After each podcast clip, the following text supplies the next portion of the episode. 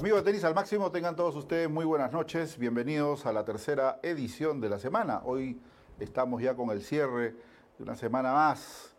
Eh, venimos ahí batallando, empujando, luchando contra esta pandemia que todavía sigue presente en nuestras vidas y entre todos nosotros. Preocupados porque hay varias cosas que se han presentado. Indudablemente las cifras no son favorables, siguen subiendo y la gente no toma conciencia de ello.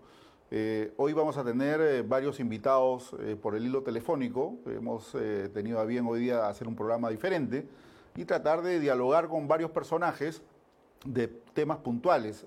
a partir de las 7 y 10 o 7 y 15 de la noche estaremos con Juan Carlos Romero. Él es parte del engranaje de ASOG Club. Es una futura asociación que reúne a todos los clubes sociales y condominios de nuestro país. Vamos a tocar precisamente con él, eh, ver eh, en qué consiste esta fusión, ¿no? de que todos los clubes estén articulados y una serie de detalles, y en especial tocar también el tema de Chiclayo y uno más que se ha sumado a la lista, como es el Círculo Militar, que ha anunciado que a partir de este lunes 15 ¿no? estarán, eh, digamos, atendiendo a sus asociados de forma parcial, tanto en tenis y frontón. Nos preocupa de cierta manera que algunos clubes estén aperturando, ¿no? dándole una interpretación de repente no adecuada a la directiva sanitaria 104, como ha ocurrido en Chiclayo también, y de eso vamos a hablar con, este, el señor Romero.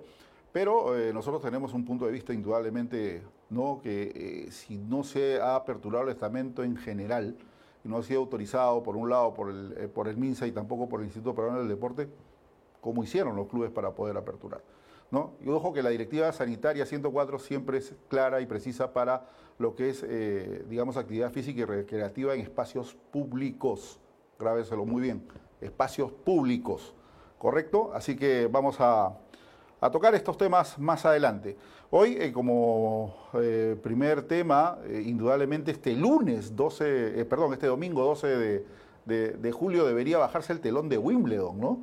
El torneo que debió empezar el 29 de, junio y que estaría acabando este domingo. Lamentablemente, no se ha podido, ya por eh, los temas conocidos de la, de la pandemia. Esto conllevó a que Wimbledon eh, cobre una, eh, digamos, póliza millonaria contra pandemias.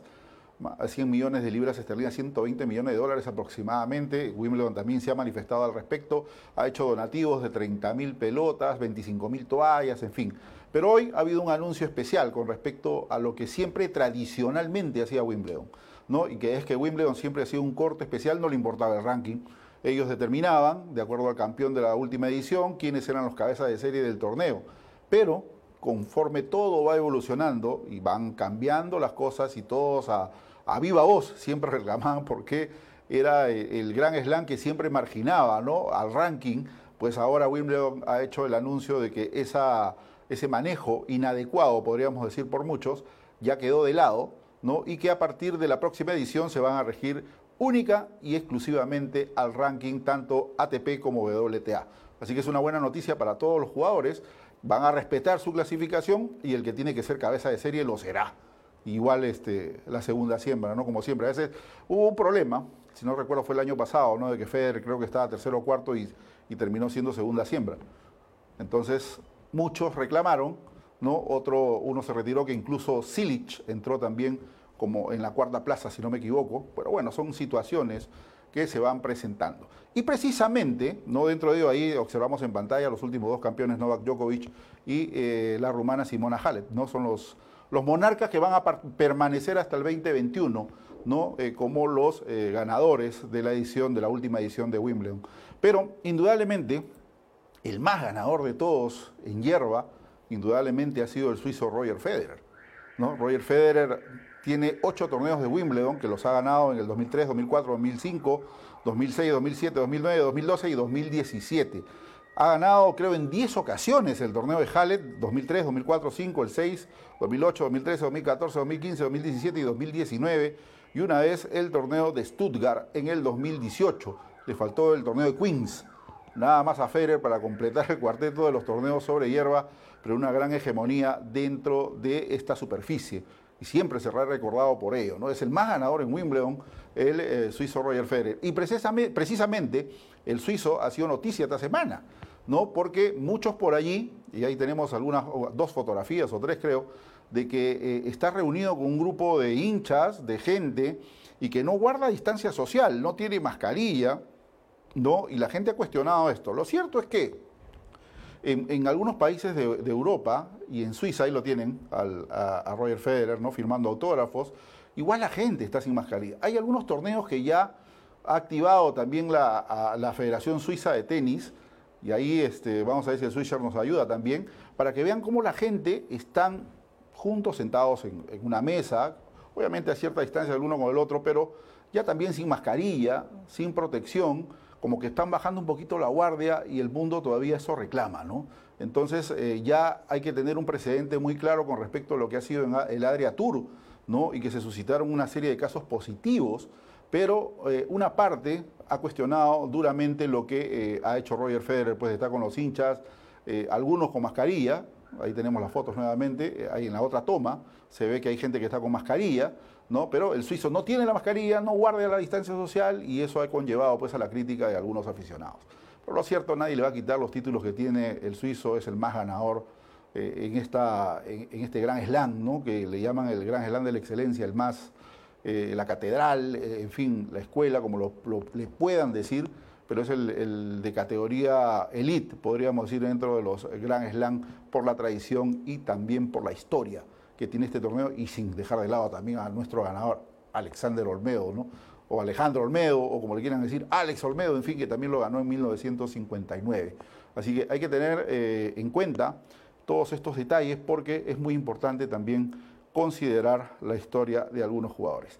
También eh, un abrazo para David Tragodara. Eh, sé que hoy también y ha habido una reunión de la federación con esta Asoge Club, ¿no? Así que, y hay un, un este, memorándum que también ha sido eh, cursado, que nos ha causado alguna preocupación por parte de la Dirección Nacional de Deportes y afiliados del Instituto Peruano del Deporte, y eso lo vamos a conversar precisamente más adelante. Otro de los, de los temas del día de hoy es que nosotros también, antes de entrar a, la llamada telefónica, nos eh, apersonamos al Círculo Militar el día de hoy para tratar de hablar con los encargados, porque nos enteramos, ahí tienen ustedes el, video de la mañana, me tienen a mí en la puerta, ¿no? tratando de hablar con los, con los encargados, de ver cómo están haciendo, pues para poder eh, darle apertura a esta institución que hasta está nombrada, tienen incluso un flyer que han publicado en sus redes sociales y que dice que a partir de este 15 de julio eh, solo estará disponible el servicio de alojamiento, el uso de canchas de tenis y frontón de acuerdo a los protocolos establecidos por el MINSA. El servicio de alimentación aún no está habilitado. Y una serie de detalles pues, dentro del flyer que, establece esta, esta institución. Ahí está el comunicado. ¿no? Entonces eh, nos apersonamos, eh, estuvimos en la puerta, nos hicieron esperar más o menos 40 minutos. Eh, lo cierto es que eh, la tranquilidad que mantenía la seguridad y también algunos empleados se vio trastocada con nuestra presencia. No, quisimos incomodar, pero lo cierto es que nosotros también tratábamos de buscar eh, esa fórmula mágica que tienen algunos clubes, tanto como Chiclayo y ahora el, el, Círculo Militar, de poder aperturar cuando la mayoría de clubes en nuestro país no lo han hecho y están esperando pues una autorización que verdaderamente sea concreta por parte del Instituto Peruano del Deporte o en su defecto del MINSA. ¿No? Y hay que tener un poquito de conciencia. Lo cierto es que eh, un día anterior también fuimos por la, por la tarde, nos dijeron regrese mañana, que van a ser atendidos, total que al final se negaron a atendernos, eh, se negaron a darnos el nombre de la persona encargada, se negaron a darnos el nombre del director del complejo, en fin, no era nuestra intención incomodar, pero indudablemente queríamos recabar y estar en un diálogo frente a frente pues, con los principales artífices de esta apertura que va a tener este 15 el Círculo Militar del, Perú, muy cerquita aquí a nuestra sede televisiva. Entonces, eh, queríamos también pasar a ver las canchas, a ver cómo se han aplicado los, protocolos, si hay la distancia social, cómo se van a emplear pues, el uso de los ingresos, etcétera, una serie de detalles, ¿no? Si están bien puestas las señaléticas, en fin. Hay una serie de detalles que queríamos ver porque indudablemente el aumento del contagio del coronavirus en nuestro país no es juego venimos con la cifra hacia arriba, todo está indicando de que podemos volver nuevamente a un retroceso y caer en la fase 1. Nuevamente confinados, nuevamente guardados, y eso sí sería un colapso total para la economía. Mucha gente no toma en consideración lo que este servidor pueda decir y lo que muchos salen hablando por ahí, muchos comunicadores también manifiestan. Creen que todo es una broma. ¿no? Yo sé que la economía está media complicada, que tenemos problemas económicos, que no se haya trabajado hace mucho tiempo, pero lamentable sería que echemos un retroceso hacia atrás y eso sí va a ser penoso y catastrófico para la economía peruana. Entonces, todos nosotros, conscientes de lo que tenemos que hacer, nos resguardamos, nos cuidamos, nos protegemos, en fin, ¿no? Eh, cuidamos de nuestra salud. Pero hay mucha gente que no lo hace, mucha gente que no le importa en los micros guardar la distancia social, no le importa ponerse el tapabocas, no le importa absolutamente nada. Y cuando son cuestionados por la autoridad, lamentablemente, pues, se ponen intolerantes con las autoridades, no respetan, agreden, insultan. Ya nos han pasado ya, especialmente a mí cuando salgo a comprar, a veces hay algunos cruces, pero ya prefiero evitar. Yo mismo me hago mi bloqueo por ahí mental y evito cualquier tipo de, de confrontación que tenga, creo que más gano de esa manera, me abro, me distancio, busco otra locación para poder comprar si cuando la gente de repente está un poco terca y no quiere comprender. ¿no? Así que es mejor actuar bien con la cabeza, pensar antes de eh, irse por, otro lado y tratar de terminar agrediendo verbalmente a otra persona o de repente caer en, en provocaciones que no, no valen la pena a estas alturas. Así que vamos a ver lo que sucede. Bueno, vamos a ir a la pausa comercial y vamos a tomar contacto con el señor Juan Carlos Romero para conversar acerca de todos estos detalles de los clubes. 15 Sport, tu mejor aliado en el área de la industria del tenis. Somos los innovadores del mantenimiento de canchas de tenis en el Perú. Te ofrecemos un trabajo profesional realizado con maquinaria europea de alta tecnología en tiempo récord a precios competitivos y con la garantía de una empresa formal. Quinza te ofrece todo tipo de accesorios para tus canchas de tenis fabricados en Alemania. ¿Necesitas construir canchas de tenis? ¿Necesitas hacerle mantenimiento a tus canchas de tenis? Quinza Sport es la solución. Todo lo que necesitas para tus canchas de tenis en un solo lugar. Visítanos en www.quinzasport.com o escríbenos a info.15sport.com. Quinza Sport. Retornamos a través de Tenis al Máximo y por la señal de TAN TV. Un agradecimiento especial a Quinza. Tenemos un especial con Quinza ahí. Ah, está llegando muy buena tecnología con nuevas canchas de arcilla. Espectacular la manera como se están haciendo con tecnología alemana y va a ser el único representante de Red Plus en toda Latinoamérica con Quinza Sport. Así que ya venimos más adelante. Y también ah, el agradecimiento a HED. ¿no? que está en liquidación total y con la tienda activa en el centro promotor.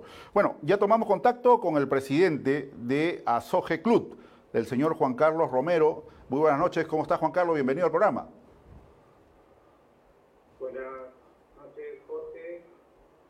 ¿Qué tal, Juan Carlos? A ver, eh, empezamos el diálogo y algo importante. ¿Por qué se forma Asogeclub?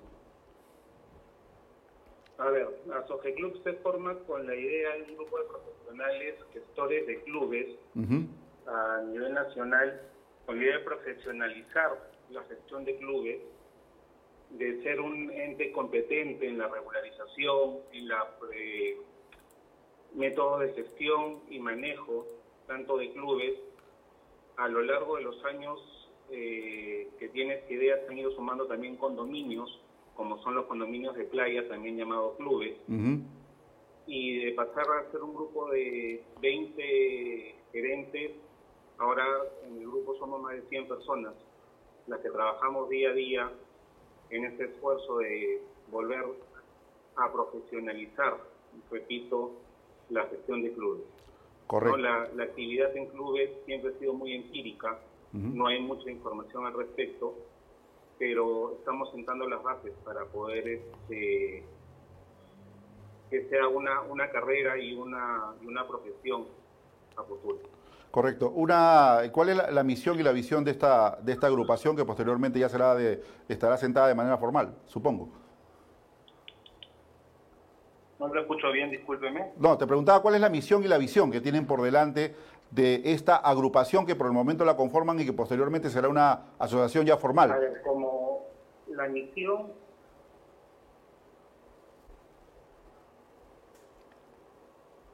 ¿Me copia Juan Carlos? Como misión somos un grupo de profesionales que vemos la difusión, la profesionalización. ¿Aló? ¿Me escuchan? Sí, te estoy escuchando, Juan Carlos. Sí. ¿Me escuchas?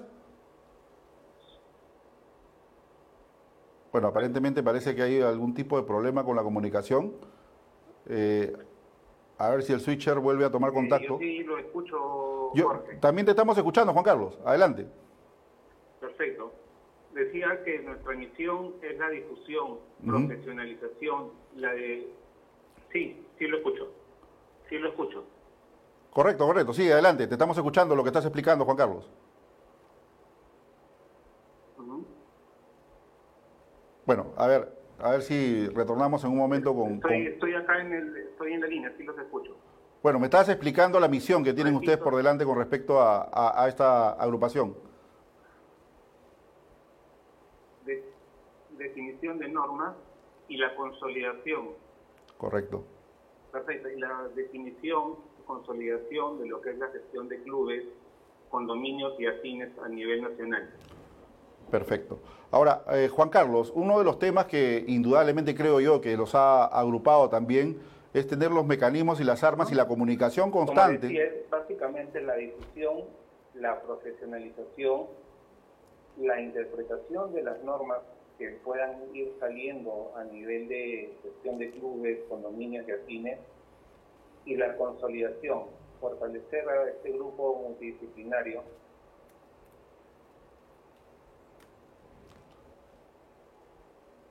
Bueno, parece que se va, va y viene la señal. A ver, parece que hay problemas técnicos. A ver, switcher, a ver si tomamos nuevamente comunicación con el señor Juan Carlos, porque eh, no está saliendo bien la interpretación que le está dando y todos queremos escuchar lo que viene interpretando. A ver si volvemos a, retomar la llamada nuevamente, mientras que yo comparto con todos ustedes un memorándum que eh, ha eh, hecho llegar el día de hoy la DINASET, ¿no? y a través de su director nacional de deporte afiliado, el señor Vladimir Armenteros Rodríguez, director nacional de deporte afiliado, ¿no? que comunica acerca de la situación y disposiciones frente al COVID para todas las federaciones deportivas nacionales.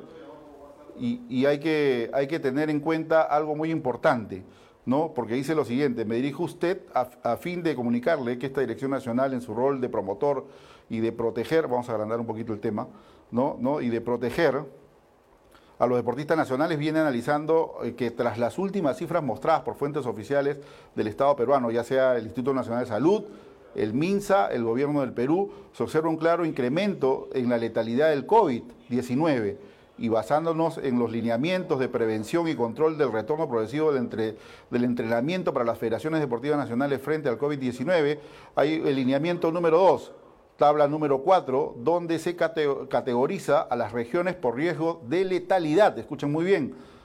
2.5-5%. A ver, eh, Juan Carlos, justo estaba... ¿Ahora sí me escuchas bien?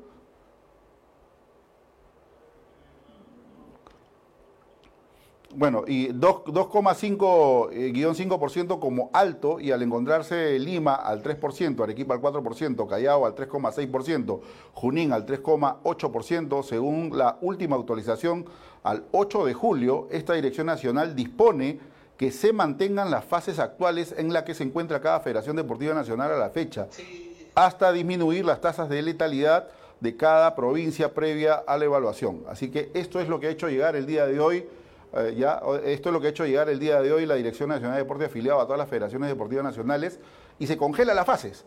Vale decir de que no se avanzan. ¿Correcto? De acuerdo, porque está actuando como una medida de prevención a lo que viene a ser el incremento del COVID-19. Se estaba hablando de que se iba a pasar a la fase 4, de que en esta fase 4 iba a, comenzar la apertura de, de, funciones tanto para clubes y academias, etcétera. Y es por eso que ahora sí, Juan Carlos, si es que me estás escuchando, por favor, ¿qué tal me oyes? ¿Y ya está bien en la comunicación?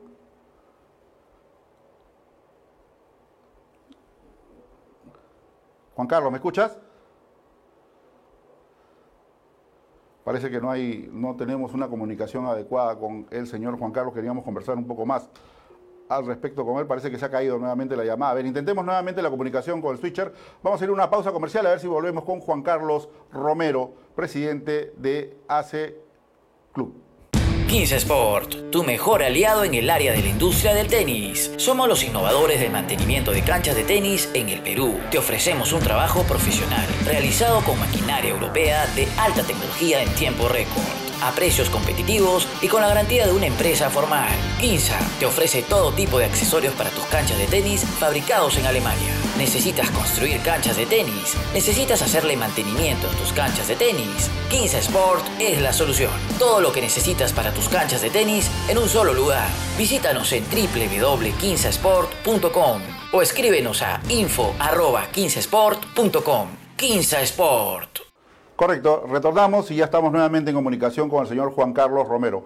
Juan Carlos, precisamente te, preguntaba, ya que se solucionaron los problemas de, conexión, eh, te preguntaba acerca del fin común de esta asociación. Obviamente la asociación también ha, tomado parte la mayoría de clubes, por no decir todos los clubes del Perú que están presentes en esta agrupación.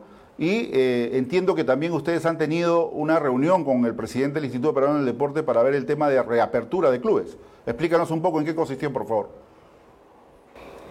Así es. Tuvimos un acercamiento con el IPD, básicamente como asesoramiento de cómo podría ser nuestra mejor reapertura según la fase que el mismo gobierno nos ha dado, que sabemos que es la fase 4.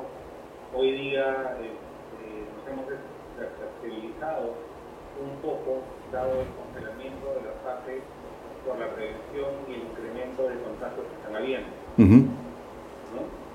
Esa es una de, de las cosas que hemos estado conversando con la federación, cuál es, cómo implementamos los protocolos deportivos con cada uno de los clubes que manejamos y cuál es la mejor manera de poderlos implementar también.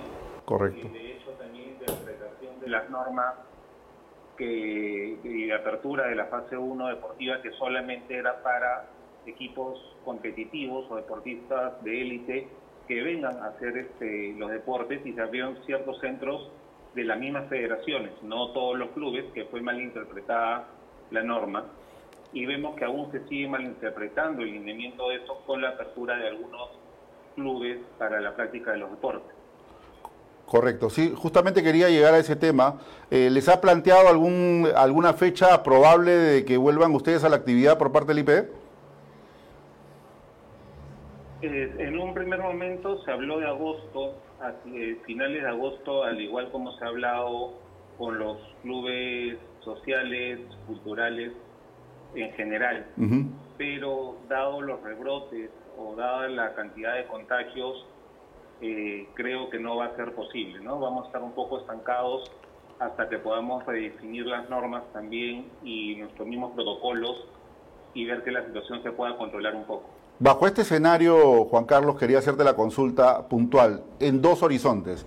El primero se va hasta el norte del Perú y obviamente Chiclayo eh, eh, es uno, de los clubes que está operando. No sé si ustedes tienen conocimiento del tema han aperturado tres disciplinas deportivas, tenis, frontón y también su pista atlética. ¿Por qué Chiclayo ha podido abrir y por qué los, otros clubes de Lima no? Y en segundo punto, tenemos también la comunicación de que el, anuncio, ya que lo ha hecho oficial a través de sus redes sociales, el Círculo Militar del Perú, de aquí de Jesús María, también ha dado a entender de que va a operar a partir de este 15 con las disciplinas del tenis y el frontón. ¿Qué opinión al respecto, por favor? A ver, en el caso de Chiclayo que recibimos el, el o la comunicación este, días atrás, la primera interpretación que recibimos fue que al ser una de las únicas canchas eh, que hay en Chiclayo de tenis, podría estar autorizada para la práctica del deporte del tenis recreativo o el frontón recreativo, cosa que luego analizando eh, esta apertura se encuentran vacíos legales o vacíos dentro de la misma norma, una, una zona gris, por así decirlo, que hace que permitan esta apertura y con el solo hecho, como lo indica la norma, de poder registrar un este, protocolo de prevención y control del COVID, uno puede iniciar operaciones. Creemos nosotros de que bajo esta nube han podido aperturar. No sabemos, porque ahorita ya al estar este, abierto es totalmente auditable y fiscalizable a través de los entes como Sonafil o este, eh, el, mismo gobierno y pueden cerrarlos y una multa. ¿no? lo que correspondería a una multa por poner en riesgo también la salud si es que no estuviesen cumpliendo un protocolo y un registro eh, certificado. Ahí, hago un paréntesis, Juan Carlos. Cuando tú me dices norma, ¿estamos hablando de la Directiva Sanitaria 104? Exactamente. Hablamos de todos los decretos supremos que han, que han habido a lo largo de la cuarentena. Eh, sabemos todos los clubes y hemos estado avanzando a la par, la mayoría de nosotros, eh, solamente con personal mínimo e indispensable para mantenimiento. ¿no? Algunos hemos sido más cautelosos en presentarlo después, otros un poco antes, pero estamos armando un protocolo general para mantenimiento mínimo indispensable, como dice la norma. Correcto. Ahora, cuando hablamos de la Directiva Sanitaria 104, esto refiere claramente a espacios públicos y no a predios privados como en el caso de Chiclayo. Cuando tú me haces referencia de que Chiclayo pone a disposición sus, sus canchas, deberíamos entender que también es para, o sea, canchas para uso público, ¿correcto? Pero cuando hemos conversado con el señor Carlos Olivera, que es gerente de, esta institución del norte del país, nos hizo referencia que era claramente para la salud de sus socios y que no eran canchas que se alquilaban, sino que eran para, eh, indudablemente, pues, acompañar lo que es actividad física y recreativa para sus socios, que contraviene claramente a lo que dice la, la norma de la Directiva 104, que es para actividad física y recreativa en espacios públicos. Entonces entenderíamos que hay un trastoque ahí de la, de la norma y una mala interpretación por parte de los directivos de, del golf eh, del Jockey Club de Chiclayo, ¿no? Así es, Jockey Club Chiclayo, definitivamente eh, hay una mala interpretación de la norma, por la 104 indica justamente eh, salud por deporte o deporte por salud solamente para lugares públicos, como se ha visto en las municipalidades de Miraflores y Surco que han abierto, por ejemplo, el centro promotor.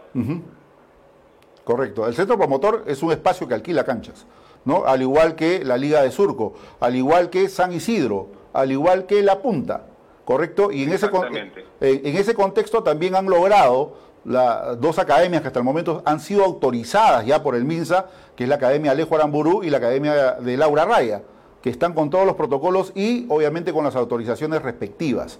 Y bajo ese mismo escenario, te cambio ahora, nos, venimos muy cerca a lo que es el distrito de Jesús María. ¿Y qué opinas acerca del anuncio que también ha hecho el Círculo Militar, el cual estuvimos hoy ahí, pero no nos atendieron? Eh, eh, por lo del Círculo, igualmente yo he tratado de comunicarme el día de hoy con representantes del, Círculo, no, no he tenido respuesta. De igual manera, acá hay que hacer una diferenciación entre el público y privado. ¿no? Todos los clubes privados, eh, en su mayoría, seguimos cerrados y eh, tengo entendido también de que el círculo militar, al ser gubernamental, han logrado poder abrir sus canchas de tenis y sus canchas de frontón para sus asociados eh, que son militares prácticamente. Pero yo hice la consulta si eran que era una institución que pertenecía al gobierno o era una institución privada y me dijeron que eran privados, porque ellos se solventan mediante el aporte de sus asociados como cualquier club privado. ¿Me entiendes? Entonces ahí también hay una malinterpretación, por eso que nosotros queríamos conversar el día de hoy con algún funcionario o con algún encargado del círculo militar para que nos explique a diestra y siniestra cómo han hecho para tratar de, eh, ya sacar públicamente este comunicado y decir vamos a abrir el 15, tenemos tenis y tenemos frontón, cuando eh, en ese escenario todos los clubes sociales con, eh, digamos, actividad deportiva aún se encuentran cerrados porque no, no pueden aperturar porque están de acuerdo a lo que la ley establece y que la apertura próximamente sería en la fase 4, si es que se da. ¿no? Porque ya supongo que tendrás conocimiento de este memorándum que ha hecho llegar la DINADAF y que le ha comunicado a todo el estamento federativo que todo se congela porque el incremento del COVID está muy, muy peligroso, ¿no? Y que no van a dar paso a la siguiente fase de lo que es la desescalada deportiva y eso verdaderamente preocupa, ¿no? Así es, ¿no? Justamente, eh, nuevamente caemos en la interpretación de la norma entre público y privado, esa zona gris de la norma 104 para la apertura de estos dos clubes. Eh, hablo de Chiclayo y del Círculo Militar. Eh, lamentablemente, al igual que ustedes, nosotros como Asoje Club no hemos tenido respuesta del círculo para que nos puedan explicar y dar mayor detalle de cómo están haciendo esta apertura, que para nosotros es realmente también este, nos ha sorprendido, ¿no? Sí, verdaderamente que sí. Bueno, Juan Carlos, la verdad es que espero de que todos ustedes eh, puedan pues cristalizar y darle formalidad a esta asociación, que es muy buena. Creo que agrupar a la mayor cantidad de clubes de, nuestro país no es cosa sencilla y qué buena iniciativa. Yo desde aquí saludo esta iniciativa que han tenido ustedes de poderse agrupar y, como, en conjunción poder trabajar y tener una sola voz con tu representación, obviamente con la junta directiva que formen, de poder fortalecer esta institución que va a ser el vocero oficial quizás a futuro de todos los, los, clubes sociales del Perú eh, que están formados. ¿Algo más que desees agregar, Juan Carlos, Juan Carlos, con tu participación del día de hoy? No, este, nada, agradecerte, Jorge, agradecer a los oyentes de Tenis al Máximo y también agradecer a, a los miembros de Soje Club, que sé que hay algunos que están escuchando el programa en este momento, porque estamos luchando y sobre todo, como bien dice el dicho, de una crisis hay una oportunidad. Y ha sido la oportunidad perfecta esta, esta crisis para fortalecernos como grupo y, y ir un paso más adelante en nuestra profesionalización y nuestro registro ya como grupo oficial de gerentes y administradores de clubes y condominios y aquinas del Perú. Correcto, éxitos y indudablemente que vamos a seguir en contacto para más adelante. Un abrazo, Juan Carlos, gracias. Muchísimas gracias. Gracias, buenas noches. Bueno, ahí teníamos la participación de Juan Carlos Romero, presidente de Asoge Club, ¿no? esta asociación que agrupa a los gerentes de todos los clubes, ¿no? y que es muy importante. Ahora, aquí hay un asunto muy, muy delicado, ¿no? Ya el IPD se ha pronunciado a través de este memorándum que ha hecho llegar a todo el estamento federativo, se congelan las fases. Se va a seguir trabajando tal cual, pero no se va a avanzar. ¿Por qué? Porque sencillamente ya se detectó que hay un incremento desmedido del COVID-19 y lo que se está tratando es de evitar de que se siga propagando la infección y que siga creciendo y que indudablemente pues, pueda poner en riesgo a todo lo que se pueda ir trabajando. ¿no? Así que esto hay que, hay que pensarlo, por eso, por eso dije, no es que nosotros estemos en contra de los clubes que trabajan y todo, porque consideramos que los clubes son locaciones muy seguras para sus asociados y que puedan darle pues ese servicio de calidad que todos los asociados merecen y que puedan hacer su actividad física y recreativa. Pero señores, entiendan, no saquemos ventaja de la, de la norma o del trastoque que podemos tener en una mala interpretación y que pongamos en riesgo a nuestros asociados, que pongamos en riesgo la integridad de las personas. Esto no es juego. Y si los protocolos no se implementan bien, van a fracasar, porque van a infectar a las personas. Entonces, esto es un, tema muy delicado, por eso el IPD no le está dando viabilidad. Ahora, es cierto, y aquí lo dijo el funcionario del MINSA, el señor Alexandro Saco, cuando nosotros le preguntamos si había revisado el protocolo de la federación con respecto al tenis, dijo que no, dijo que no, que no lo había visto, que no tenía ni siquiera la más mínima idea de cómo estaba hecho el protocolo de, de la federación, increíble. Pero sí hicieron la directiva sanitaria 104 a través de la resolución ministerial 350, y que obviamente había fase 1, fase 2 con respecto a lo que es desescalada deportiva. La primera fase, 3 metros de distancia, la segunda, no sé si ya la aplicaron, 5 metros de distancia. Y implementaron una serie de, de disciplinas deportivas. Se dice, se dice que el 15 van a estar sacando la norma y va a tener una modificación la directiva 104. Se dice. Vamos a ver si esto es cierto, porque como va en aumento, no llegamos a la meseta, pero la flecha sigue subiendo y los casos de mortalidad se siguen presentando. Hoy, por decir, he tenido que dar siete pésames, sin exagerar, siete pésames, ¿no? De, diversos eh, amigos, colegas, amistades que conocemos. Mi sentido pésame también para Daniel Paredes Vázquez, que hace poco perdió a su señora madre y el día de hoy acaba de perder a su hermano.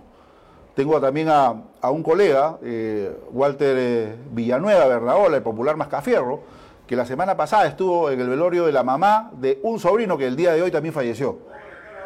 Y esto no es juego. No es juego.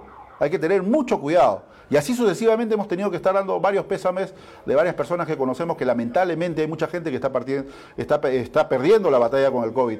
tenemos a un colega también, a, Joel Ochoa, un abrazo para ti Joel, que está infectado con el COVID, eh, con el COVID 19, no sabemos, ha empezado su lucha, él, sufre de hipertensión y de males cardíacos, ojalá que pueda salir adelante, pero ahí, ahí estamos batallando. Un abrazo también para toda la gente del Círculo de Periodistas Deportivos que nos pasó el día de hoy eh, esta información.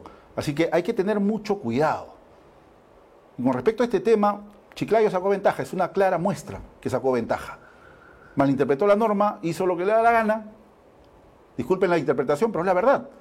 Y lo propio está cayendo el círculo militar.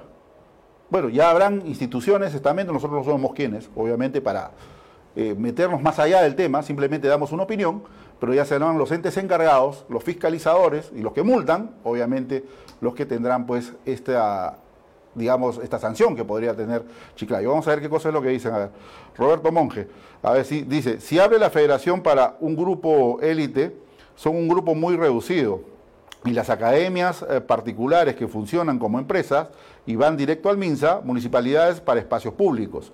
Además complementa a Roberto Monge, se quedan en el limbo todos los chicos de competencia que son federados y compiten en nacionales, COSAT, ITF y otros circuitos, pero no pueden entrenar en sus respectivos clubes. Eso es cierto, es cierto. Es cierto, los chicos deberían estar entrenando en sus clubes, pero lamentablemente hay un entrampamiento entre lo que establece el Instituto Peruano del Deporte y con la famosa Directiva 104 que sacó el MINSA. Contraproducente por los dos lados. El IPD trata de irse por el lado formal, legal, de análisis, bien pautado, bien elaborado, bien estructurado, porque analizan el tema y saben la protección que le tienen que dar a los deportistas, mientras que el MINSA saca, sacó esta directiva sanitaria que no tenía ni pie ni cabeza. De verdad que sí. Cuando la hemos analizado aquí, lo hemos analizado con varias, varias personas entendidas, en fin, pero indudablemente pues que ahora, ¿no? Con, esta, con este freno que acaba de poner la DINADAF, con este memorándum que acaba de sacar y le dice a las federaciones, espérate ahí, no avances, hay que cuidar a tu gente porque el COVID viene creciendo. Y no podemos avanzar de fase porque nuevamente el COVID está atacando en todos los estamentos sociales del Perú y del mundo. Eso es lo que acaba de decir la DINADAF. Entonces, bajo este escenario, los chicos que tenían la ilusión de repente de que llegara una fase 4 para eh, inicios de agosto, quincena de agosto, de repente fines de agosto, de repente se va a ver relegada para más meses adelante. Y con ello vamos a conversar también con nuestro capitán del equipo peruano, Américo Tupi Venero, que ya está con nosotros a través del hilo telefónico. Tupi, ¿cómo estás? Muy buenas noches. Bienvenido a Tenis al Máximo. Tupi, ¿me copias? Hola Jorge, ¿cómo estás? Buenas noches. Bueno, Tupi, hablando aquí, acabamos de hablar, no sé si escuchaste la entrevista con Juan Carlos Romero, presidente de Asoge Club, ¿no? Y hablando un poco, interpretando las cosas acerca de lo que ha sido la apertura de Chiclayo y también la posible apertura del Círculo Militar del Perú. Va, no sabemos todavía cómo han, cómo han hecho la magia, pero ya anunciaron que van a abrir. Tu interpretación al respecto, por favor. Perdona, perdona, no te copié bien. Parece que hay este, un poco de, interferencia con las llamadas, pero te hacía referencia de que, eh, no sé si escuchaste parte de la entrevista que habíamos tenido con, el presidente de Asoge Club. Sí, sí, sí, me estoy escuchando, Jorge. Este, bueno, primero, eh, con mucha pena, ¿no? Con mucha pena lo que está pasando, es que faltó pues, el, proceso de apertura de los clubes por el tema de los de, la, de los contagios que ha crecido muchísimo. Eh, lamentablemente el IPE ha tomado esta, esta posición, ¿no? eh, como nunca también, ¿no? Y, pero bueno, eh, es una forma de protegernos, ¿no? Eh, y hay que tomarlo con, con esa actitud, ¿no? no que nos queda otra. Este, por otro lado, me parece muchas socios, eh, creo que eso va, a sumar, ¿no? Eh, vamos a ver qué, con qué tanta rapidez lo pueden hacer para, para que ya pueda ir trabajando en ese sentido. Bueno, eso dependerá también de cómo se controle el, COVID aquí en nuestro país, Tupi, es preocupante la cifra día a día en lugar de descender sigue, sigue subiendo, ¿no? Y lamentablemente pues la cantidad de contagios no se detiene, la cantidad de mortalidad también está presente. Pero más allá de ello, eh, yo, particularmente pienso que es una muy buena medida por parte del IPD de frenar ¿no? el avance de la desescalada que, vienen realizando, como tú lo acabas de decir y nosotros también, que es una medida de protección para los atletas y especialmente para, para los más chicos. Eh, a raíz de esto, Tupi, ¿cómo han venido trabajando ustedes en la semana? Sé que el equipo Davis está trabajando en el doble turno. ¿Cómo han ido los entrenamientos? Bueno, Jorge, los, entrenamientos, gracias a Dios, todo muy bien. Eh, eh, bueno, las facilidades que está dando la federación al equipo Davis pues, de primera realmente. Eh, los chicos están entrenando ya a doble turno. Esta semana hemos hecho tres, tres días a doble turno. Eh, bastante fuerte, la verdad, los chicos trabajando bien, bastante doloridos, pero también preocupados porque también se están cancelando torneos por todo el mundo, ¿no? Se ha cancelado la gira por China, se han cancelado futuros en Estados Unidos. Exacto. Este, todavía no hay un, horizonte claro, ni siquiera cerca de tener un horizonte. Así que este, todo está muy incierto, ¿no? Todavía vamos a estar cuatro semanas más, creo yo, en, en esta situación, hacia que estamos replanteando un poco de planificación de entrenamientos, poniéndole más, más énfasis a la preparación física, porque prácticamente vamos a tener que hacer una algo muy parecido en la pretemporada, claro. en cuanto tiempo en Lima, aprovechar el tiempo en ese sentido y, nada, adaptarnos a lo que se viene, adaptarnos al trabajo en equipo, al trabajo en grupo, que, que nos va a costar un poco porque no es fácil, eh, pero nada, y los, los juniors también están, están llegando a entrenar en horarios de las mañanas, las chicas en las tardes, la verdad que están entrenando muy bien todos los chicos y muy contentos. Al final terminó siendo un falso positivo el caso que se presentó en la federación, ¿no? Eh, me lo hizo saber eh, un miembro de la directiva de que se había sometido nuevamente a, a las pruebas al, al, personal que había estado involucrado de repente en el positivo y al final terminó siendo un falso positivo, Tupi. ¿Te informaron de ello también?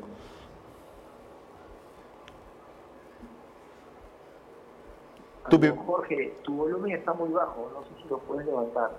A ver, eh, Switcher me dice, me dice que no me copia, Tupi. Te, te hacía, te hacía referencia, Tupi, acerca de, del falso positivo que se había presentado eh, en la federación. ¿Me copias? Te muy bajo. A ver, vamos a ver si podemos levantar acá un poco el volumen. Ahora, ¿qué tal me copias? Tupi, ¿me copias o no? Sí, ahora está un poquito mejor. Ya, bueno, te, bueno, hacía referencia de que la federación había comunicado a nosotros de que eh, la prueba que había sido positiva por, por COVID y que motivó que se cierre la, la federación por una semana fue un falso positivo. ¿no? Y esto es un buen aliciente porque esto ayudó también a que las medidas dentro del recinto federativo eh, se implementen eh, mucho más enérgicas, más rígidas, y esto indudablemente está llevando al, éxito el buen trabajo que vienen desarrollando. Ustedes están pasando un test durante cada semana, ¿no, no Tupi?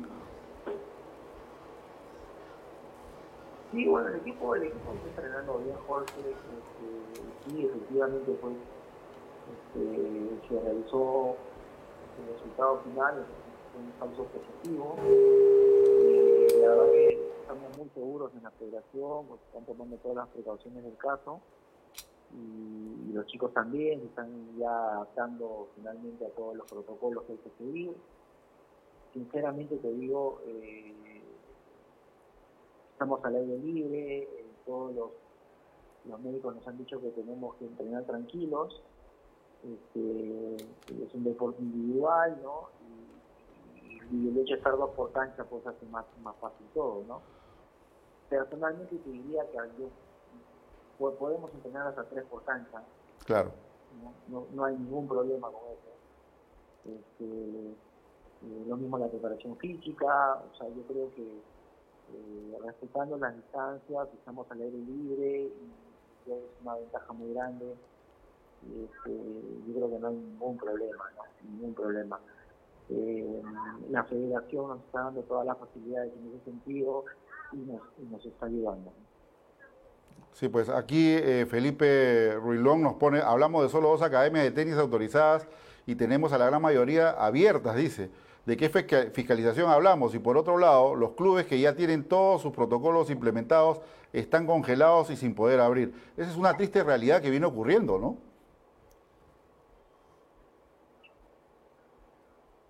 ¿Me copiaste, Tupi? Aló, aló.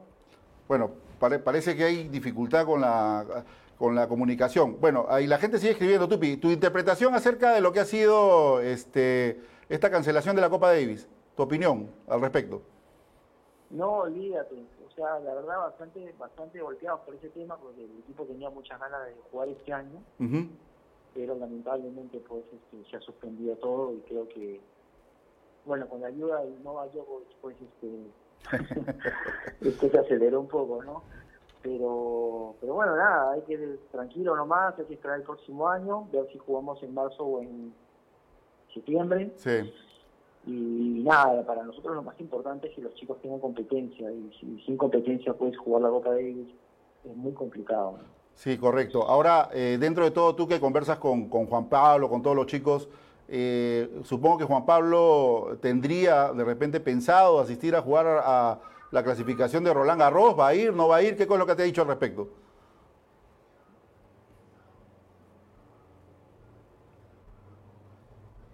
¿Me copiaste, Tupi? Bueno, Juan Pablo, Juan Pablo, la verdad, todos están entrando bien, Juan Pablo también.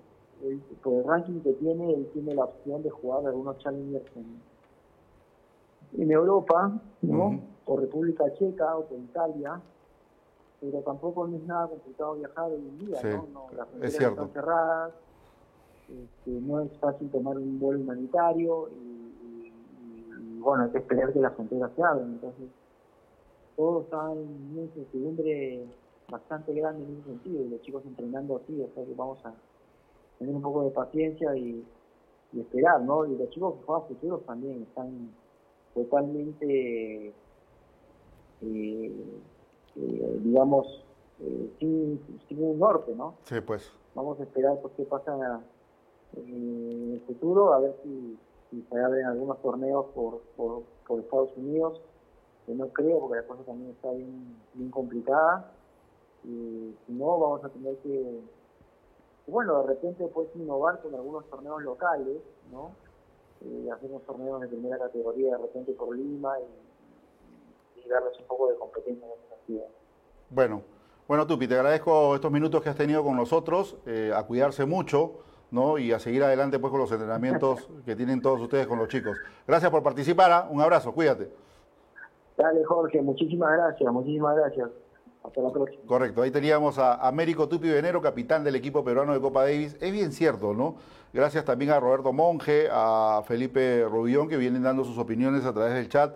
Y es muy cierto todo esto, ¿no? O sea, si comparamos con restaurantes, comparamos con algunas otras entidades que ya vienen laborando, ¿por qué los clubes deportivos no? ¿No? ¿Por qué se frenan a las academias y clubes? También es cierto que hay muchas academias que están sacándole la vuelta a la ley. Nos hemos cansado aquí de anunciar, hemos, eh, eh, han intervenido algunos municipios, pero igual a los municipios no les, no les importa fiscalización de estos predios, ¿no? Porque le ponen énfasis a otro tipo de fiscalización que hay en el distrito. Ahora tampoco hay mucho personal que digamos. En unos minutos más vamos a tratar de tomar contacto con Jimmy Rosesni. ¿Por qué vamos a hablar con Jimmy Rosesni de, Miraflores? Porque dentro de la fase 4 que eh, tiene, ahora que ha quedado congelada el Instituto Peruano del Deporte, eh, es darle la viabilidad a los clubes y que sean fiscalizados por los gobiernos locales. Se entienden municipios, ¿no? Entonces los municipios son los que deberían fiscalizar de manera diaria a los clubes que abran sus predios, lo vamos entre comillas, que abran sus predios para que eh, puedan cumplirse estrictamente los protocolos. Pero la pregunta del millón es, ¿están enterados los municipios que tienen que participar como entes fiscalizadores? Ahí está el problema. Vamos a ver si es que saben, no saben, si están, no están, Luego de la pausa comercial, vamos a intentar tomar contacto con Jimmy Rosechnik para hablar de este tema. 15 Sport, tu mejor aliado en el área de la industria del tenis. Somos los innovadores del mantenimiento de canchas de tenis en el Perú. Te ofrecemos un trabajo profesional realizado con maquinaria europea de alta tecnología en tiempo récord a precios competitivos y con la garantía de una empresa formal. Quinza te ofrece todo tipo de accesorios para tus canchas de tenis fabricados en Alemania. ¿Necesitas construir canchas de tenis? ¿Necesitas hacerle mantenimiento a tus canchas de tenis? Quinza Sport es la solución. Todo lo que necesitas para tus canchas de tenis en un solo lugar. Visítanos en www.quinzasport.com o escríbenos a info.15sport.com. Quinza Sport. Bueno, ya retornamos, ya estamos ahora sí eh, solucionados los problemas de conexión. Estamos con Jimmy Rosegni, su gerente de recreación y deporte de la Municipalidad de, Miraflores. Volvemos a presentar, habíamos tenido ya un diálogo previo con Jimmy, pero eh, retomando el mismo, eh, Jimmy, acerca de lo que podría pasar. yo te hacía la pregunta que el Instituto Peruano del Deporte iba a activar la fase 4 y que obviamente dentro de la fase 4 eh, iban a pedir la supervisión de los clubes que entren en actividad por parte de, los gobiernos locales. ¿no? En este caso podría, podrían ser este, los, los municipios quien eh, supervisen que los protocolos se activen estrictamente y que se ejecuten de la misma manera. ¿Ustedes han tenido algún acercamiento con el Instituto Peruano del Deporte, con el MINSA, para ejecutar este plan? Eh, no, Jorge, la verdad que no. es, es, una primera novedad la que me estás diciendo. ¿Ya? Eh, sí, nosotros, bueno, nosotros tenemos ahí al Club Terrazas, por ejemplo, eh, donde ya hemos tenido alguna reunión porque el, presidente ah, se acercó con, nosotros, em, habló de, su preocupación, de cómo iba a ser el regreso, eh, incluso le habían solicitado para, para ser sede federada de, una disciplina deportiva que era el squash, pero, por ejemplo, nosotros en Miraflores tenemos una ordenanza de bioseguridad que es la 540, y si es que en algún momento esta fase 4 se, se, reapertura con los clubes, eh, los clubes, aparte del, lineamiento que tiene que presentar al IPD, también tendrían que cumplir como ente privado eh, la ordenanza del distrito, ¿no? Correcto. Esto está muy claro. Entonces, eh, yo mi pregunta y mi interrogante es cómo los estamentos de Estado o de gobierno pueden plantear una situación si no han tenido acercamiento con los clubes es increíble. La verdad que no me deja, no me deja de sorprender por parte del MINSA que ya sabemos que ha tenido muchos vacíos con respecto a su directiva, famosa directiva 104. Y ahora eh, también estuvimos comentando, Jimmy, y tú como funcionario municipal, quisiera que me des tu opinión acerca de la apertura de Chiclayo y la próxima apertura del Círculo Militar para este día 15. Eh, a ver, sobre lo último, a mí me sorprende lo del círculo militar. Eh, me sorprende lo del círculo militar porque tengo entendido, salvo que estoy equivocado y pido perdón si es que cometo un, error en, lo que digo, es un club que pertenece a gente que trabaja en el Estado. Exacto. Y, y, por ende, ningún club en la capital eh, está trabajando y todos los clubes están desesperados y todos sus socios también. Y si son de clubes privados, entonces son clubes que, deberían de, tener un protocolo estricto, eh, porque todos los socios pagan su cuota social y, también tendrían derecho a, realizar sus actividades deportivas, y digo deportivas en, otro tono, porque claro, no vas a tener un club con un restaurante abierto, con una piscina abierta y con espacios sociales o juegos para niños abiertos, pero sí podría tranquilamente este, aperturar sus espacios deportivos con ciertos protocolos, con ciertas puertas de ingreso y, de salida, de repente no con playa de estacionamiento, qué sé yo. Pero si es que un club eh, perteneciente a miembros del Estado que va a aperturar cuando ningún otro club vaya, esté permitido, valga la redundancia, aperturar, me parece raro y, con alarma, ¿no? Y lo del, lo del, lo del club de Chiclayo bueno, es una muestra más de, la falta de respeto que, se tiene a las normas.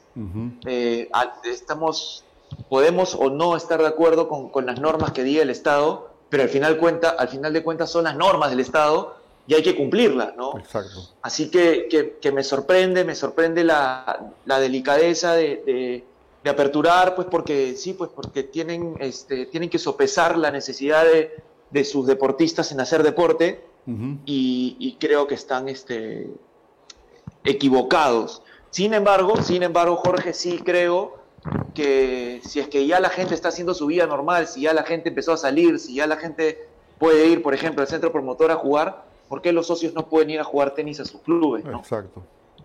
Exacto, ese es un gran punto que siempre hemos estado muy atentos desde que se inició esta fase de desescalada. Y precisamente quería preguntarte acerca del centro promotor, cómo van las actividades, cómo van el alquiler de campos, cómo van la ejecución de protocolos, eh, Jimmy.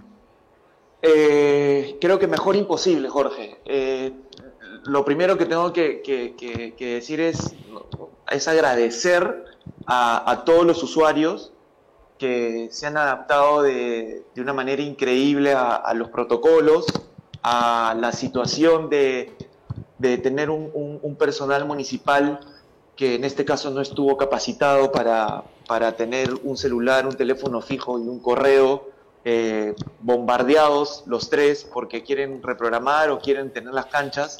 Eh, hemos tenido, la verdad que, muy pocos errores eh, de, reprogramación, en el sentido de que por ahí, a veces con tanta información, se puede duplicar el, uso de las canchas. Solo hemos tenido un error y era de esperarse, pero el usuario supo entender y se hizo una modificación. Así que, estamos muy contentos con, primero con el desempeño de, nuestro equipo y después decirte que yo no, no tenemos canchas hasta el 22 de julio. Ya están este, alquiladas y teníamos muchas horas por reprogramar. Teníamos más de 536 horas de alquiler reprogramadas y casi 600 horas de canchas, de, perdón, de, de academia, de horas de academia. ¿no? Entonces, son muchas horas que tenemos que volver, pero ya se está, ya se está, ya está completamente lleno pues el centro promotor y nuevamente agradecer a todos los usuarios por esa colaboración.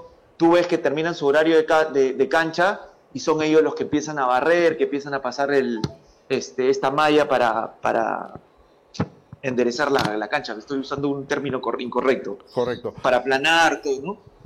Jimmy, ¿y cómo contrarrestar eh, este incremento del COVID que se viene presentando y de forma alarmante en nuestro país? Mucha, quisiera darte la solución, Jorge, ¿no? Pero creo que, pasa por, por cada uno de nosotros. ¿no? Pasa por cada uno de nosotros en, en salir a la calle cuando en verdad tenemos que salir y no salir porque estoy aburrido, voy a darme una vuelta.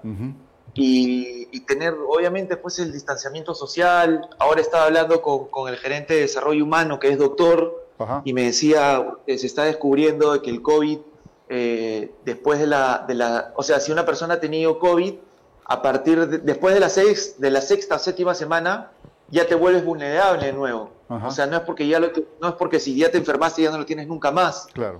Eh, entonces, va a haber un rebrote, eh, mira lo que está pasando en Australia, mira lo que está pasando en, Estados Unidos, y como, va, y como veo la calle, eh, Complicado. se viene, no, no sé si se venga una segunda ola o la ola va a crecer más.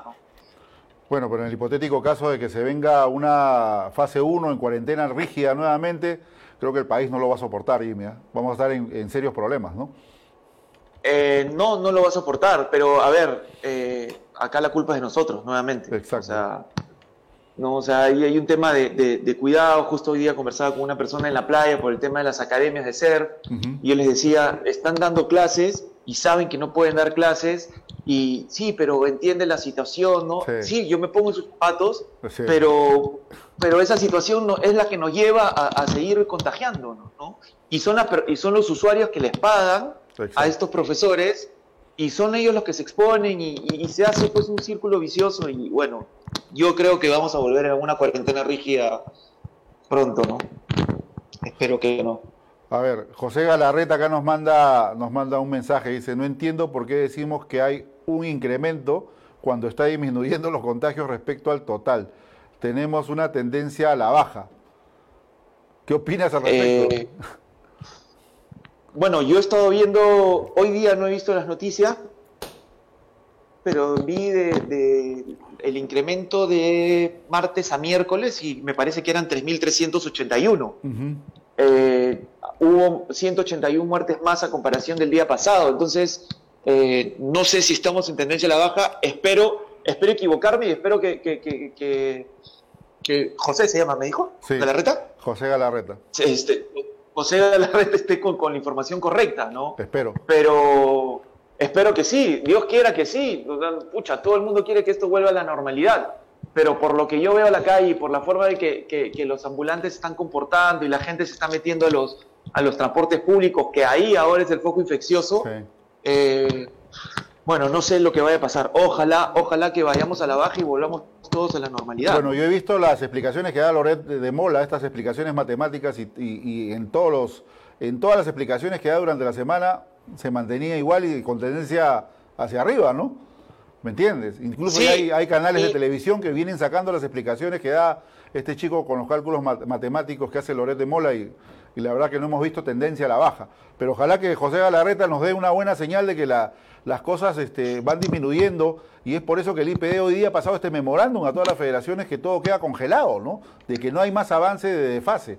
Así que, bueno, veremos qué es lo que ocurre, pero eh, yo veo que el incremento a diario, las calles, cómo se presentan, ¿no? Eh, es alarmante verdaderamente. Así que no, no, nos queda más que nosotros cuidarnos y, protegernos y, no ser los transmisores de, de algún contagio más adelante, Jimmy, ¿no? Sí, sí, sí. Mira, yo te doy un ejemplo que tengo a mi hermano que es médico de uno de los hospitales más importantes en Israel. Y en Israel, que es una población pequeña y, que tienen un cuidado tecnológico increíble y el cuidado personal también, eh, ya tienen mil contagiados por día. Claro.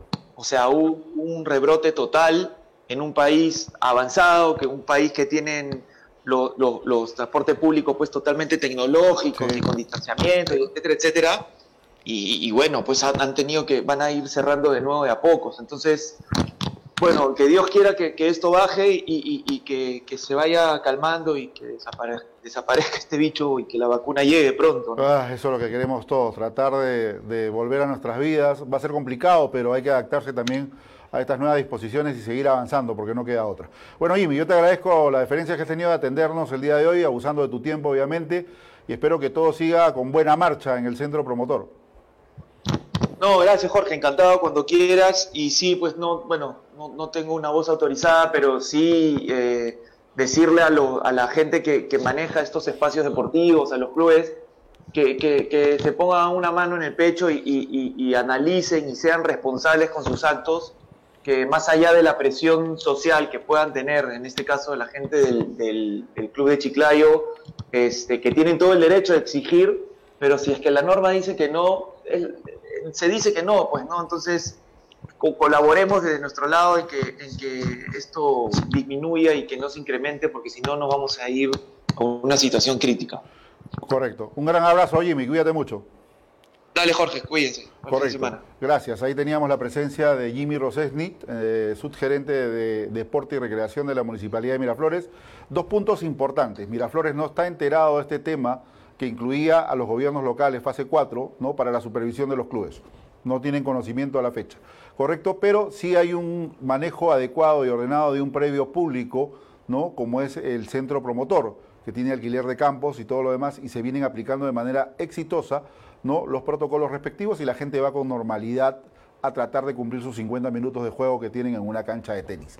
Así que cuando algo, cuando algo funciona bien, indudablemente pues las cosas caminan bien, pero si las cosas no se hacen de la manera adecuada como establece la ley, entonces ahí es donde ponemos en riesgo la integridad y la salud de muchos de los que puedan concurrir. Ahora, con respecto a Chiclayo, como nos decía Juan Carlos Romero, no es la única locación que tienen, pero cuando hemos conversado, reitero, con el gerente, el gerente decían que habían aperturado para la salud y beneficio de sus socios. La pregunta y la interrogante es dónde la, la actividad pública que establece la Directiva Sanitaria 104. Sencillamente no lo hay. ¿no? Entonces es una clara ventaja para tratar de darle confort y comodidad a los socios, que no está mal, no está mal, pero la ley no lo contempla. Y ese es el punto malo que tiene esta, toda esta conjunción que ha habido con respecto a la funcionalidad de Chiclayo. Correcto, vamos a ir a la última pausa comercial y vamos a venir con un anuncio de Quinza. 15 Sport, tu mejor aliado en el área de la industria del tenis. Somos los innovadores del mantenimiento de canchas de tenis en el Perú. Te ofrecemos un trabajo profesional, realizado con maquinaria europea de alta tecnología en tiempo récord, a precios competitivos y con la garantía de una empresa formal. Quinza te ofrece todo tipo de accesorios para tus canchas de tenis fabricados en Alemania. ¿Necesitas construir canchas de tenis? ¿Necesitas hacerle mantenimiento a tus canchas de tenis? 15 Sport es la solución. Todo lo que necesitas para tus canchas de tenis en un solo lugar. Visítanos en www.15sport.com o escríbenos a info.15sport.com. 15 Sport. Bueno, retornamos con Tenis al Máximo y TAN TV y obviamente pues eh, estamos en contacto telefónico con un amigo de la casa. Eh, mucho, mucho tiempo me acompañó a través de la sonda de Radio Ovación, eh, era mi panelista dentro de Tenis al Máximo Radio y hoy es un gusto reencontrarme con mi amigo Pablo Fernández Pepper, ¿no? con mucha historia y tradición tenística también, actual gerente del Grupo AUNA, pero con una gran iniciativa. Él ha sido el gestor, el creador del portal, tanto en Instagram como en Facebook, historia del tenis peruano. Y obviamente un gusto trabajar con él a través de, este portal ¿no? y de darle a conocer a toda, a toda la gente, a toda la afición tenística, lo que se viene desarrollando actualmente y en toda la historia tenística de nuestro Perú. Pablo, un placer tenerte en el programa. Hola Jorge, un gusto. Después de tanto tiempo que no conversamos aquí en, tu programa, pero bueno, estamos siempre conversando en la interna y, nunca nunca dejamos algo que nos, que nos tiene mucho en común, aparte de nuestra amistad, que es el tenis. Así que un, gusto y un placer estar acá con, ustedes y, comentar sobre lo que lo que nos encanta y nos apasiona, que es, que es el tenis. ¿no? Correcto. Bueno, a ver, ¿cómo nace esta iniciativa de tratar de, darle a las generaciones de hoy y obviamente a los grandes del ayer estas eh, imágenes, placas, fotos, historias que se vienen presentando y que vas eh, colocando diariamente a través del Instagram y también de, del Facebook. Me sumo también porque por ahí estoy poniendo fotos yo también. ¿eh? No, por supuesto. A ver, esto nace, a ver, la, idea, la, la, de verdad la, teníamos desde la época que yo trabajaba en Bacmus con, con el Chupo, que tiene un montón de fotos, y dijimos que en algún momento teníamos que como recopilar parte de la historia del tenis peruano. Y luego hace como unos meses con un gran amigo que tengo en el tenis, que es Jorge Galvez, eh, me buscó para empezar a armar un grupo en Facebook donde, donde nos juntemos todos los que hemos jugado tenis competitivo ¿no? en los años 80, años 90, y empezamos el proyecto como que jugando y empezamos a armar esta comunidad que pensamos que íbamos a ser 50 o 60 y terminamos siendo cerca de 400 personas fans de, del tenis o que han jugado tenis o han sido entrenadores de tenis en, los 80, 90. Entonces se armó una comunidad grande y empezamos cada uno a compartir fotos realmente históricas, esas fotos que están guardadas en tu cajón. Obviamente nosotros, los que jugamos tenis en los 80, 90, tenemos fotos impresas y no teníamos obviamente fotos digitales. Entonces, y comenzamos a compartir pues unas fotos que de verdad eran increíbles, que tenían mucha, mucha historia, muchas anécdotas, muchos videos, comenzamos a compartir y dijimos, oye, ¿por qué no empezamos a hacer este proyecto? Eh, se me ocurrió hacer este proyecto de crear una identidad, un, proyecto en el cual bajo la plataforma eh, de historias de tenis peruano podríamos compartir estas lindas fotos que, teníamos y con los protagonistas, porque en este grupo está está, está Jaime, está Pablo, está, está está Alejo, está Tato, está, está Correaño, está Carlos Vilaura, en fin, están todos ellos. Entonces, ellos compartiendo sus fotos y la verdad, eh, el, el, objetivo del proyecto era compartirlo con el resto de la gente, que todos los que son hinchas del tenis, ¿no? Y sobre todo el tenis peruano. Sí, correcto, ¿no? Eh, es una gran iniciativa. Eh, bueno, hay mucho que contar a través de las imágenes, ¿no? Es lo que la gente manifiesta. Cada imagen que, que se postea, ya sea de tu parte, de la mía, o Mariela también que nos está apoyando en, eh, esta iniciativa, eh, inmediatamente pues tiene una réplica importante, ¿no? La, comunidad comienza a comentar, comienza a recordar más que todo, porque son, ¿no? Una placa te lleva al ayer y te hace recordar pues momentos memorables que uno pasó en el tenis, como que tú también has defendido los colores peruanos en sudamericanos, por ahí también, eh, si no me equivoco, tú le llegaste a ganar al Chino Ríos en un torneo junior, ¿no? Sí, bueno, la verdad, este, hay varios puntos que has tocado, sobre todo recopilar las, las memorias, las historias, pero pero el proyecto también tiene un objetivo, un segundo objetivo que es que motive a las nuevas generaciones, a esos juveniles que están ahorita jugando, esos chicos que están jugando juniors, esos chicos que van a jugar ahorita profesionales, se motiven y se inspiren en que, oye, cuando vean una foto de Alex Olmedo ganando Wimbledon o de Pablo Arraya ganándole un partido a, Guillermo Vilas o a Iván Lettel o a, o a Max Vilander, que eso sirva de motivación. Oye, un peruano ha logrado eso y porque te sirva de motivación para, para el futuro.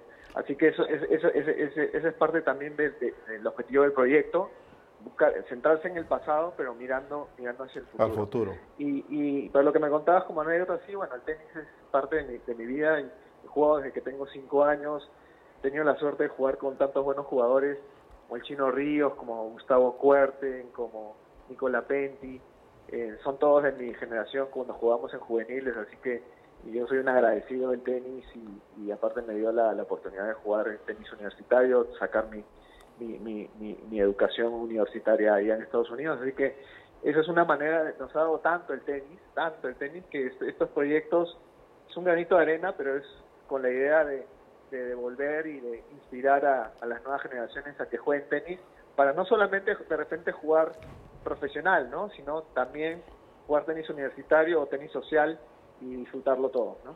Sí, es cierto, es cierto. El tenis, eh, ¿tú te acuerdas cuando me, una vez que, estábamos en la, radio con Tony, que en paz descanse, y nos me comentabas ¿no? de que el tenis te había abierto muchas puertas y que te invitó a conocer un universo de muchas personalidades? Y válgame que en todos estos años de experiencia, cuando yo recién ingresaba pues, ¿no? a, a hacer tenis, porque me inicié haciendo periodismo de todos los deportes, así nos conocimos, ¿no? Y luego pasé a esta hermosa, a esta hermosa disciplina que llevo ya por muchos años. indudablemente, pues esa frase me quedó marcada y a través de esa, esa frase conocí a mucha gente, a mucha gente memorable en este, en este deporte y válgame pues que es el deporte, el deporte de caballeros. Ya me han hecho la pregunta, Pablo, ya me han hecho la pregunta, el por qué el logo de historia del tenis peruano tiene tres estrellas. A ver, dilo tú. A ver, bueno, ahí, también te la voy a... A ver si la ponen, la ponen, la ponen el logo, por favor, el switcher. Sí, a, ver, eh, justamente ese fue uno de los, de, los temas que a la hora de construir el logo con, con Jorge, ¿no? contigo Jorge, ¿no? Era cuáles son los hitos importantes, por qué tener una estrella y, básicamente lo, llegamos con el criterio es cuántos Grand Slams o Copa Davis hemos tenido, ¿ok? En este caso las tres estrellas y corrígeme Jorge si estoy equivocado, representan el, el, título ganado a Wimbledon por Alex Olmedo, como es, peruano, que ganó un, torneo de Wimbledon, ganó un torneo, ganó la Copa Davis por Estados Unidos, pero ganó la Copa Davis siendo peruano, y obviamente el, el Roland Garros de, dobles de, Lucho. ¿no? Entonces, en, en, principio esos son los tres, los, las tres estrellas aunque eh, empezamos el logo. Aunque ya por ahí cuando di la explicación que tú acabas de dar, dice que faltan dos, ¿ah? falta el Australia de, Olmedo y el título de dobles de Olmedo del US Open. Ojo con eso. Olmedo también ganó en el 58, ganó el US Open. El, día, el año... porque ahorita le sumamos dos estrellas más al logo. Exacto, no, exacto, es lo que me habían dicho algunos, ¿no? Pero bueno, tienen... Y, y esperamos que alguien gane pronto un nuevo Grand Slam y cambiamos el logo por, porque justamente ese, esa es la idea y, qué bacán que, nos pregunten esto y la verdad para nosotros es este todo esto es un aprendizaje y la verdad esperemos que ese logo pues se llene de estrellas, ¿no? Sí, correcto, es, es lo que merece nuestro deporte, nuestra disciplina, hay que seguir adelante. Te llegan, algunos saludos, ¿ah? Eh, a ver, José Galarreta te dice felicitaciones, Pablito, me acuerdo en los de los Challenger Cusqueñas que organizabas. Abrazo grande te pone. Los Challenger Cusqueñas, los, desafíos Cusqueñas, ¿verdad? ¿En, qué quedaron los? Bueno, eh, nos invitabas a jugar a nosotros una parte periodistas otra parte eran funcionarios de funcionarios de, Bacus en estos desafíos Cusqueñas que hacían. ¿Cuántas ediciones desarrollaste, Pablo, de, estos desafíos Cusqueñas? Eh, habremos hecho por lo menos unos 10. 10, Por lo menos unos 10 en el cual eh, la idea era, si, si la compañía estaba comprometida con el deporte, lo que teníamos que era también ser consecuentes y promoverlo dentro de la compañía. Entonces hacíamos hacíamos campeonatos de fútbol, hacíamos campeonatos de tenis, etcétera, ¿no? Entonces, este, modalidades de atletismo, entonces eh, era un poco la, la, filosofía de la compañía. Pero Cusqueña fue eh, Cusqueña estuvo con el tenis peruano siete años. Un abrazo a Pepe Galarreta. Correcto. Más o menos Cusqueña estuvo, eh, estuvo con el, con el tenis peruano unos siete, ocho años, ¿no, Pablo? Correcto. Todo arranca en el 2007 cuando empezó el, área de, patrocinios de, Bacus, en el cual se, trabajó una estrategia, en el cual se definió cada marca con un, con un deporte y en, el tenis pues empezamos con fuerza con una estrategia de, en su momento de patrocinio era Lucho Horna, al Chino Miranda, Mauricio Chazú y Matías Silva, eh, auspiciar Copa Davis y también en su momento me acuerdo que fueron los primeros futuros que se hicieron después de creo que 10 o 12 años Exacto. que se hacían torneos profesionales este, en el país y, y en, en, en, en, alianza estratégica con la Federación Peruana de Tenis en ese momento y al cual yo aprovecho de mandarle un saludo y un gran abrazo a don Edmundo Jaramillo, con el cual trabajamos muy de la mano para justamente tratar de poner en el mapa al tenis otra vez a, a nivel de, de, de, medios, a nivel de popularidad y, y, y, se juntó pues, se juntaron las estrellas en buen momento porque todo terminó con la cereza que fue llegar al grupo mundial de la Copa de Sí, sí me acuerdo, hay una foto memorable por ahí que hemos puesto que está Javier Neira, ¿no? En ese tiempo Javier Neira sí. pues era la cabeza de Cusqueña, ¿no? Correcto, era el caliente Cusqueña y principal promotor de, de toda la parte eh, de marca y, y, la verdad este fue un placer trabajar ahí con Javier en equipo y obviamente con, con todos los, los, jugadores que realmente fue una realmente fue una, una etapa histórica del tenis peruano, ¿no? Toda esa época. Correcto, acá Roberto Monge te manda un saludo a Pablito, ojalá se anime a postular para la Federación de Tenis, dice, siempre se lo digo, te pone Roberto Monge. ¿eh? un abrazo, un abrazo a, a Roberto que, que yo me acuerdo cuando estudiamos en la maestría, pues este su hijo nació y ahora su hijo este es eh, Vicente está entre los mejores jugadores de la categoría, está en 12, 14 años y, y la verdad él ahora es, ahora es un fan del tenis y qué gusto que nos esté escuchando. Sí, sí. Ya lo hemos pasado de este mundo de los fans del tenis. Me parece muy bien. Y aquí hay un buen complemento. Justo lo que te decía, Gonzalo Galdo, vicepresidente, actual vicepresidente de la federación, nos pone, efectivamente, ya son cinco estrellas. Es lo que te decía Pablo, ¿eh? Son cinco estrellas que hay que considerar, hay que modificar el logo Porque y ponerle... Vamos a tener que, vamos a tener que colgar esta llamada y llamar al, al, al diseñador gráfico que nos, que nos ponga cinco estrellas, pero hoy día mismo. Sí, sí, vamos a tener que ahí modificar las cinco estrellas del logo porque efectivamente son cinco estrellas, ¿no? Eh, hay, que, hay mucha gente que es escéptica todavía y cree que eh, Alejandro o Luis Alejandro Olmedo Rodríguez, como se llama, o Alex Olmedo, como muchos eh, le dicen de cariño, él eh, representó. Hoy día estaba analizando algunas, algunas eh, te, te, digo que estoy viendo videos del Museo de Wimbledon y muchos dicen por ahí, he visto a Alex Olmedo en Wimbledon con eh, la bandera de Estados Unidos.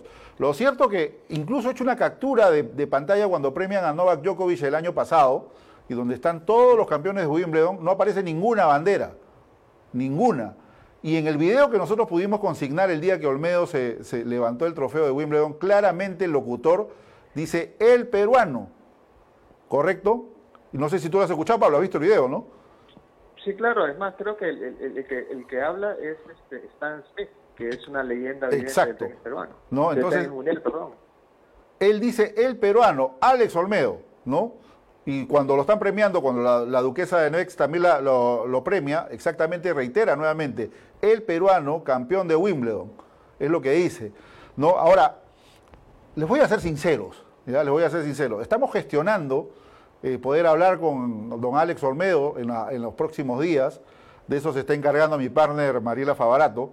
Y sería un éxito si tenemos por el hilo telefónico una, o de repente una videollamada, aunque no lo queremos molestar tanto a, don Alex, ¿no? de que nos pueda atender y volver a, conversar con él para saber cómo está, de cómo, cómo va pasando sus días, cómo está viviendo esta época de pandemia, pero sobre todo que aclare de una vez el tema, ¿no? No, no, tenemos que decir tampoco que nos aclare, pero al menos que nos cuente la historia, si es que efectivamente lo hizo jugando por Estados Unidos o lo hizo jugando por el Perú. Yo creo que Alex va a decir más peruano que la sepa y va a decir que los títulos los ganó eh, jugando por Perú, tal como lo dicen. Porque la representación, la representación por equipos, y, esta, esta, historia también se las, voy a, se las voy a compartir, te la dije Pablo, te la comenté, pero permítanme eh, compartirla con todos ustedes. Revisando lo, la entrevista que le hicimos a Alex Olmedo hace dos años, claramente él confiesa algo muy importante. En aquel tiempo que él defiende los colores de Estados Unidos y por ende llega a ser campeón de la Copa Davis, dice que el capitán del equipo Davis de Estados Unidos llamó a la Federación Peruana de Tenis y habló con Jorge Harten, actual presidente de aquel entonces, y le solicitó el permiso para que el señor Olmedo pueda defender los colores de Estados Unidos. Y obviamente Jorge Harten le dio el permiso respectivo porque eh, Perú no contaba con un equipo de Copa Davis en ese tiempo. ¿no? Entonces, no es porque Alex se lo llevaron, se hizo gringo, le pagaron los estudios, etcétera, etcétera, etcétera, y porque eh, en retribución a ello, como muchos dicen que no conocen la historia de Alejandro, Olmedo, es que eh, efectivamente afirman de que él defendió los colores de Estados Unidos. Pero yo les estoy diciendo lo que él mismo contó y lo que tenemos en un video grabado por Alex Olmedo, donde él cuenta esa historia ¿no? con respecto a su participación en el equipo de Copa Davis de Norteamérica. ¿Qué te parece, Pablo? Bueno, la verdad, mira, mi opinión muy personal es, independientemente que se haya jugado por Estados Unidos o, por cualquier país, eso no nunca va a quitar de que él nació en Arequipa. Exacto. Él se crió en Arequipa, él, él jugó tenis en el Club Internacional de Arequipa y creo que Gonzalo, que de repente nos está escuchando, no nos va a dejar mentir. Sí, Gonzalo ya puso ya. Alex no, mira lo que pone este Gonzalo Galdo, dice, Alex no era peruano, era arequipeño. Era arequipeño. Y, lo digo ¿por qué? porque mi, tío, mi tío Aníbal Pepper, que es quien nos, en, mi familia, quien nos, quien nos inculcó mucho el tenis, él, él era muy amigo de Alex Olmedo, son contemporáneos. Exacto. Y, y ellos jugaron juntos, se crecieron juntos es más, cuando, cuando Alex Olmedo gana la Copa Davis y, vienen en marzo, si no me equivoco, en marzo de 1959, vienen con la Copa Davis y se van a jugar a Arequipa una exhibición delante de 25 mil personas en Arequipa, lleno el estadio, y quienes jugaron dobles, vino Butch Buchholz, que era también del compañero de, de, Alex Olmedo, y jugó contra contra el hermano de Alex Olmedo y mi tío, y jugaron un, un torneo delante, jugaron una exhibición de tenis delante de 25 mil personas, algo que mi tío lleva, lleva en su recuerdo y nos cuenta esas anécdotas siempre y la verdad es algo valioso que, que la verdad te, te, lo llevas te lo llevas toda tu vida, ¿no? Y sobre todo si eres un hincha del tenis. Entonces, eh, yo en lo personal siento que puede ser de que haya ganado Wimbledon cuando haya estado viviendo allá o, haya sido ciudadano americano. Para mí nunca nunca se va a quitar el tema que él es arequipeño y peruano, que ha ganado Wimbledon, ha ganado en la, Copa Davis, etcétera, ¿no? Sí, ganó Wimbledon, ganó el Australian Open, ganó el US Open en dobles, en fin, todo un personaje de los Olmedo y encima se colgó la medalla de la Copa Davis y la, la, trajo acá al Perú, vino con la Copa Davis acá al Perú. Increíble, linda historia y también tenemos mucho que contar de Jaime, tenemos que contar también de Lucho, ¿no? que fue un gran abanderado, incluso de Junior. Ahí hemos puesto las fotos de cuando, cuando Lucho queda finalista en Roland Garros, tú has puesto la foto cuando Jaime también ganó en Wimbledon, en fin, una serie de detalles increíbles de la historia del tenis peruano. ¿no? Y una anécdota que se me ha quedado, que realmente te soy sincero, no conocía y me la pasó Miguel Maurtua, y, la verdad le agradezco a Miguel porque él me ha estado pasando un montón de fotos, es, yo no sabía que la, en el año 1975, el, año que, que, eh, que, yo nací, fue la primera vez que, que, que Perú ganaba una serie de Copa Davis. Claro. La primera vez. Y era que jugó Miguel Maurtua con Alfredo Acuña, le ganaron a, Uruguay de visita. Y esa fue la primera vez en la historia que Perú ganaba una serie de Copa de Claro, anteriormente... Y hay, las fotos, hay los recortes. Habían tenido participaciones anteriores, creo, hasta en tres series en diversos años, pero que no habían sido exitosas, pero, pero sí, no. no, no incluso perdieron por no presentación, creo, ¿no? Entonces, ahí de verdad tenemos pues a, a, tantas personas que, que tienen que tienen la historia del tenis probablemente en álbumes en sus casas o, en fotos que están en algún cajón. Y justamente de eso se trata este proyecto de, fomentar que, que motivar a, todos los que hinchas o a que han sido protagonistas, como en el caso de, Pablo, Pablo Arraya, que comparte un montón de fotos antiguas, eh, que Pablo, que Miguel Maurtua, este, hay, hay muchos este, también hinchas de la, de la, y seguidores de la página que nos mandan por inbox fotos por ejemplo, nos mandaron una linda foto de Jaime jugando contra Ande Agassi eh, en la Copa Davis del 88 y de Agassi también. Entonces, eh, fotos de Lorenzo Zelaya, que es un terracino, amigo mío, que me pasa una foto que se tomó con Robert Seguso, que fue número uno del mundo en dobles, que vino a jugar la Copa Davis. Entonces, justamente esas fotos que están en los cajones, lo que queremos es consolidarlas en, en esta plataforma que es Facebook e Instagram y poder compartirlas con todo el mundo. Lorenzo Zelaya, que vive en Perugia, en Italia, ¿no? Un abrazo para él. Que le vaya, que le vaya muy bien. Bueno, Pablo, verdad que agradezco tu tiempo. Es, bueno siempre eh, recordar todas esas anécdotas. Tú has sido un gran promotor del, tenis peruano, indudablemente que eh, tu trabajo ha sido un gran aporte, ¿no? Conjuntamente con todo el esfuerzo de todos aquellos que en, aquel tiempo ¿no? Eh, sumaron los esfuerzos para que el, tenis peruano crezca, se logró el objetivo de llegar al Grupo Mundial y hoy en día pues con, una nueva dirigencia en la federación, con los chicos que vienen creciendo, se va sumando Perú. Y nosotros eh, queremos ser parte también de esta historia, contribuir con algo y sobre todo mantener la historia viva del tenis peruano como lo venimos haciendo con estos portales. Así que a la gente que siga participando, que siga dando su cuota, que siga mandando fotos, que nos siga etiquetando y algo más que desees agregar, Pablo, en, este final de tu intervención. No, simplemente agradecerte, Jorge, por, por, el tiempo, eh, por, compartir todo esto, el, darle un poco de vitrina a este, este, este bonito, chiquito pero bonito proyecto que tenemos para, para justamente buscar las memorias del, tenis y motivar a los chicos de, las nuevas generaciones. Y, un saludo, me despido con un saludo a, a Pepe, a, a Roberto y a, y a Gonzalo. Les mando un fuerte abrazo y, la mejor de las suertes a Gonzalo en, la gestión de la Federación Peruana de Tenis. Correcto, Pablo. Un saludo a la familia. ¿eh? Estamos en contacto. Un abrazo.